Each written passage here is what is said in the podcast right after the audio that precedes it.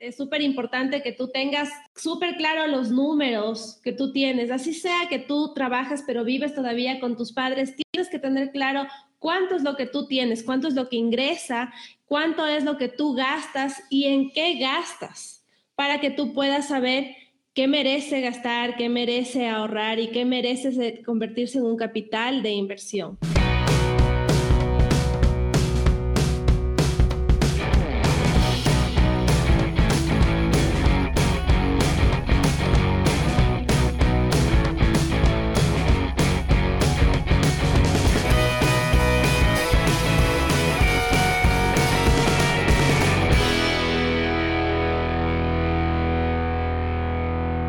Bienvenidos a Radio Emprendimiento. El día de hoy estamos con Francisca.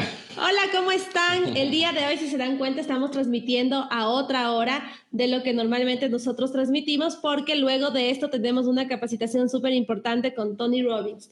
Ahora les vamos a decir de qué vamos a hablar el día de hoy. El día de hoy vamos a hablar sobre el golpe de conciencia financiera que todos los emprendedores necesitamos saber y necesitamos tomar el control financiero de nuestro proyecto. Así es, vamos a estar en una capacitación, un seminario, un webinar con tres personajes súper importantes, entre ellos Tony Robbins, Dean Graziosi y Russell Branson. Así que a esa hora vamos a estar ocupados, vamos a estar en esta capacitación, en este seminario que les contamos. Por eso estamos haciendo eh, antes el vivo de el en vivo, de, hoy, El vivo de hoy. Entonces, como les habíamos dicho hace un momento, el tema del día de hoy es el golpe de conciencia financiera. Entonces, empecemos, Eri. El, episodio pasado hablamos de el paradigma, el esquema mental, el miedo número uno del emprendedor. El miedo número uno del emprendedor era no soy suficiente. Entonces, tengo miedo a emprender porque no soy suficiente. Tengo miedo a hacer un en vivo porque eh, ¿quién me va a ver? Tengo miedo a, hacer una pregunta porque van a pensar que no sé, que soy, no sé, es, es, es el miedo regular que todos tenemos, el miedo, el núcleo del miedo es no soy suficiente y de ahí se desprenden todos los miedos de un emprendedor. Entonces, tomando en cuenta eso, vimos también que el golpe de conciencia mental tiene que ser ver cuáles son los paradigmas de uno que uno ha tenido, la programación mental que uno ha tenido. Hablamos de que la programación mental ha sido eh, configurada desde niños desde la persona que te crió. Generalmente tus padres, es que no te criaste con tus padres, pueden haber sido tus abuelos, tus abuelas, tus tíos y cualquier paradigma, cualquier programación mental acerca del dinero que tú hayas em, adquirido en tu niñez se ha ido reforzando en cada uno de los años, de los días, de las conversaciones, de las personas que te ha rodeado, de la televisión que has visto, de los programas de radio que has escuchado, de los libros, de las revistas y de absolutamente toda la información que pudiste haber adquirido en todos estos años. Entonces, se adquiere en la niñez y se refuerza durante toda la vida. Ese, esa base, ese esquema mental, ese paradigma mental, la programación del subconsciente, el poder del subconsciente, hace que tú tomes decisiones, que tomes decisiones desde que te levantas hasta que te acuestas. Entonces, desde que te levantas hasta que te acuestas, todas las decisiones, cómo te lavas los dientes, ¿Qué tomas de desayuno? ¿Qué escuchas? ¿Qué vas, a, qué vas escuchando en, en, camino al trabajo? ¿De qué conversas? ¿Con quién te llevas? ¿A quién le mensajeas? ¿Qué es lo que crees? Toda esa programación mental es el software mental que, como, una de, como de una computadora, pero en nuestra cabeza. Prácticamente es como, como si es que tú programas o no tu día. No necesariamente tienes que programar el día viernes, que por lo general decimos después del trabajo, nuestro programa es irnos de fiesta, ir a un bar, a conversar con nuestros amigos, sino que todos los días de la semana los tienes que programar, tienes que estar consciente de eso. Entonces, el cerebro se programa con cada una de las cosas que hacemos. En realidad, nosotros no controlamos esto, sino que es un patrón de comportamientos que vamos adquiriendo, eso se refuerza en el cerebro y se hacen hábitos.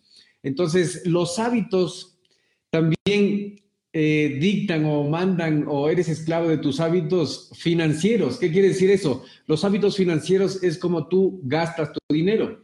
Entonces, los tres miedos del emprendedor es, primero, el, el núcleo es no soy suficiente. No soy suficiente para emprender porque no tengo tiempo, porque no tengo dinero para invertir.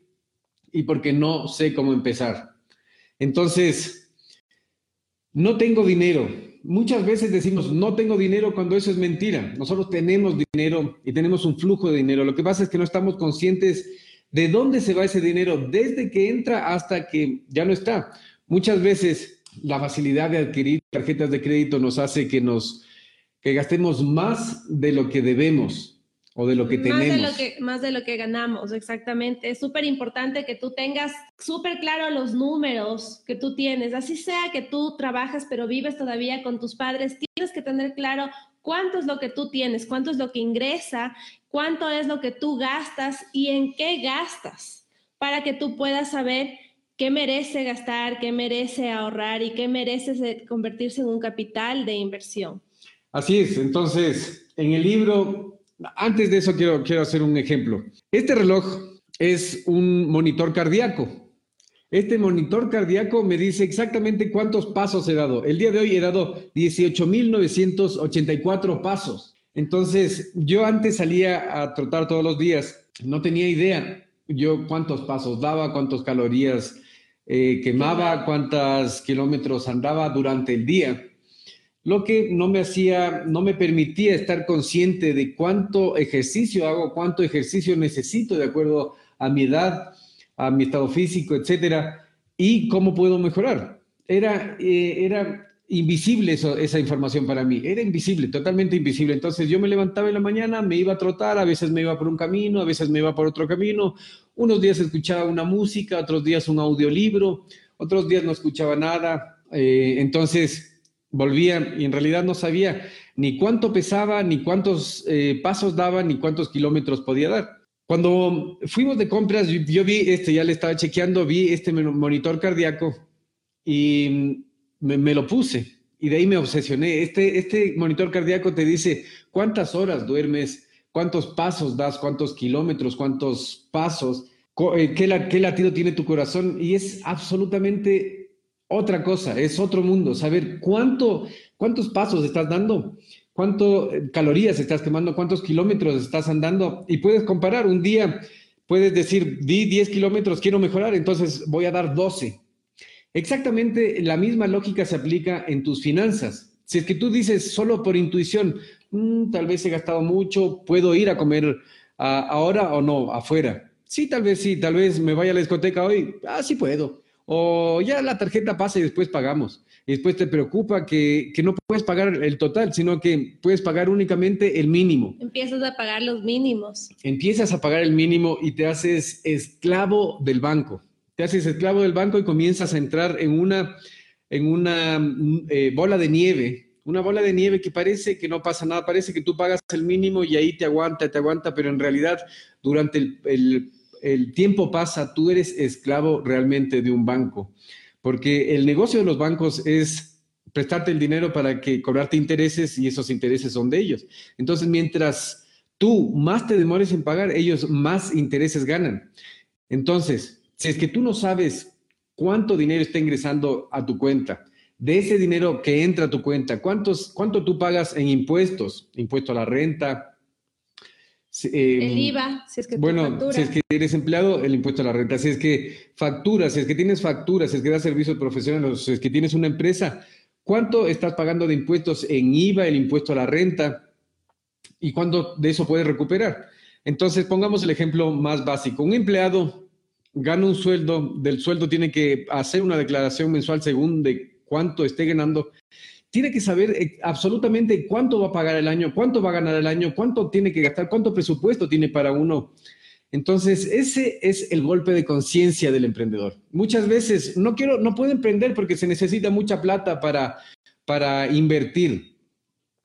En realidad, el emprendimiento empieza en la mente y cuando la mente sabe que, que puede, sabe por dónde van a ir los pasos y sabe primero todas estas métricas de cuánto gano, cuánto gasto, por qué gasto y cuáles son mis hábitos de gasto, cuál es mi programación mental respecto al gasto, respecto a la tarjeta de crédito, respecto a que si estoy invirtiendo en mí o no estoy invirtiendo en mí, estoy ahorrando o no estoy ahorrando. Todo eso es súper importante saber y eso es lo que queremos, el mensaje que queremos dar hoy día. Sí, Eric, exactamente. El, hábito financiero es uno de los hábitos súper importantes que nosotros tenemos que cambiar porque porque muchas veces tenemos gastos innecesarios, gastos que no necesitamos hacerlos, simplemente lo hacemos por el mal hábito de comer afuera, por el mal hábito de no, no perdernos una fiesta o porque nos gusta comprarnos ropa. Bueno, puede, puedo hacer una lista extensa de esto, pero ¿por qué no hacemos un llamado a la conciencia nosotros mismos y empezamos a hacer una lista en nuestra libreta, en nuestro cuaderno, de qué es lo que está ingresando a nuestra cuenta, en qué estamos gastando? Y en qué estamos malgastando nuestro dinero. Recuerden que tener una deuda es como tener el, cáncer en tu vida, porque eh, es algo que te va comiendo y te va comiendo poco a poco. Entonces, no dejemos que, que, que, esto avance y sea un momento que tú no controles. Más bien que sea un momento, este momento, que sea un llamado en el que, en el que tú puedas tomar las riendas de tu dinero, de tu vida y tomes la decisión de que si es que has pensado en emprender algo, si es que has pensado en que quieres quieres cumplir ese sueño que no te has arriesgado por falta de dinero, pues empieza cambiando. Este hábito financiero empieza revisando tus números, empieza anotándolos y toma decisiones. Decisiones que te van a llevarte seguro a un camino exitoso. Así es, es que un avión viaja de una ciudad a otra y se, y se eh, desvía solo dos centímetros, va de este, de este punto de este punto a este punto. Si es que va así, llega directo, pero si es que se desvía un poco nomás, termina miles de kilómetros lejos de su destino original. Entonces, es lo mismo. Nosotros te invitamos a que en este momento tú hagas una lista súper simple, nada complicado, que te tomes 10 minutos de tu tiempo y hagas una lista de cuáles son tus principales gastos. ¿En qué gastas más? Miras la tarjeta de crédito, cuánto está, entras al banco ¿Cuánto tengo? ¿Cuánto gano? Estoy pagando solo los mínimos. Pagar el mínimo es lo peor. Robert Kiyosaki, autor de Padre Rico, Padre Pobre, dice que hay que tratar a las deudas como si fueran armas cargadas, con ese respeto. Hay que tener mucho respeto a las deudas porque en realidad son como el cáncer de nuestras finanzas.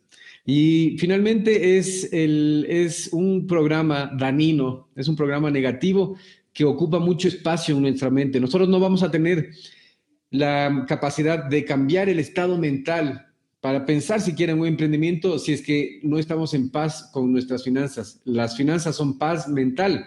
Las finanzas son, las malas finanzas, las deudas son la causa principal de los divorcios, de muertes por no atención. todos sabemos que los hospitales públicos están casi siempre muy llenos y no te atienden rápidamente o no tienen recursos para atenderte. Entonces, muchas veces hay muchas cosas en la vida que, son gratis y que son buenas. Una sonrisa, un abrazo, un gracias, un, abrazo de, sigue adelante, apoyo, em, tener una, relación súper linda. Ese, ese tipo de cosas son gratis y es hermoso tener eso. Otras cosas que también producen felicidad no son gratis tener la posibilidad de hacer atender a tus hijos en una emergencia, en un buen hospital y salvarle la vida a un ser querido, eh, o tener la posibilidad de darle los estudios a tus hijos, eh, donde en una, en una, institución donde tú elijas la carrera, donde tú quieras tener, o sea, puedas tener esa opción. Eso es muy válido y eso sí se necesita dinero. Entonces, hay que estar preparados para la vida. Abraham Lincoln dijo, hay que estar preparados para la vida porque no sabes cuándo la vida te va a presentar un reto que te dice, ahora, quieras o no, corre, ¿estás listo? No, no importa, anda. Tienes que estar listo para las subidas y bajadas que te da la vida. Y una forma de estar listo es tener monitoreado, como yo tengo monitoreado el, el cuánto duermo, cuántos pasos doy, cuántas calorías quemo, cuántos kilómetros troto. Así es mucho más fácil monitorear todo. Es súper importante que tú identifiques las deudas buenas y las deudas malas. Un ejemplo de una deuda buena es cuando tú compras un, un bien, un bien raíz, lo compras y lo pones a arrendar. ¿Qué sacas de ese bien raíz? Es una deuda que adquiriste, pero ese mismo bien, al momento que tú le pones a arrendar, empieza a pagar esa deuda y al final el mismo bien se paga solo. Esa es una deuda buena. Una deuda mala es cuando tú compras un auto a crédito y tú tienes que trabajar para pagar esa deuda de tu auto, te conviertes en un esclavo de tu auto. Entonces tú tienes que tomar buenas decisiones. Como dice Robert Kiyosaki, cuando yo me compro un auto, lo que yo hago es busco una inversión, busco un negocio que pague lo que yo quiero que pague en este caso el auto. Entonces tenemos que empezar a cambiar esa mente financiera, ese mal hábito que tenemos para poder tomar decisiones correctas que nos den un camino seguro a un futuro, una buena, eh, un buen descanso cuando lleguemos ya a una edad eh, mayor, más no estar pensando en cómo sobrevivir luego. Así es, y las decisiones que tomemos que no sean a corto plazo me compro un helado porque quiero en este momento, ese helado primero puede que esté fuera de tu presupuesto, es una exageración, pero puede que esté fuera de tu presupuesto y puede que, te, que, estés incluyendo muchas más calorías de las que necesitas, va a ser dañino por todas partes. Hay que diferenciar entre activos y pasivos, un activo que te da dinero y un pasivo que te quita dinero. Entonces, deudas buenas, deudas malas, pero todo comienza exactamente con un BIC, muy fácil. En un cuaderno, ustedes cogen y hacen una lista. ¿Qué, ¿Cuáles son mis principales gastos? ¿Qué es lo que necesito para vivir? Después de eso, ven la tarjeta, cuánto ganan, cuánto gastan, están gastando más de lo que necesitan. Entonces, ¿cómo, cómo hago un plan para parar esto? Entonces, voy a pagar el mínimo y un poco más, pero voy a dejar de utilizar la tarjeta y voy a hacer un presupuesto de las compras de las cuales no me voy a salir, voy a arreglarme con esto, voy a guardar un poco si que todavía no tienes la capacidad, vas a tener que tener esa idea en la cabeza de ahorrar para puedo, luego poder hacer inversiones que te van a dar dinero. Entonces, deja de ese círculo vicioso de las deudas, de las tarjetas de crédito, no gastes más de lo que tienes, de lo que ganas y hazte consciente. Acuérdate de cuando, cuando uno se va a tratar, cuando se monitorea, cómo uno puede mejorar. Asimismo es en las finanzas. Cuando tú tienes monitoreado, cuando tú sabes exactamente de dónde está entrando el dinero que te entra, mil dólares entran, de aquí 500 se fueron para compras, esto se fue para acá, esto para acá. Si tienes todo en orden, va a ser mucho más fácil monitorear eso y vas a tener un golpe de conciencia financiero que luego, ordenándote, vas a decir, bueno, ahora sí, puedo emprender porque esto voy a, voy a decir, estos 100 dólares voy a mandar aquí para educación financiera. Porque como Robert Kiyosaki mismo dice, padre rico, padre pobre, dice en el, en el libro, no sé de quién se habla, pero dice, ¿usted cree que la educación es cara? Espere, espere para ver lo caro que le sale no educarse o algo así. sí, exactamente. Entonces es súper importante tener claros los números.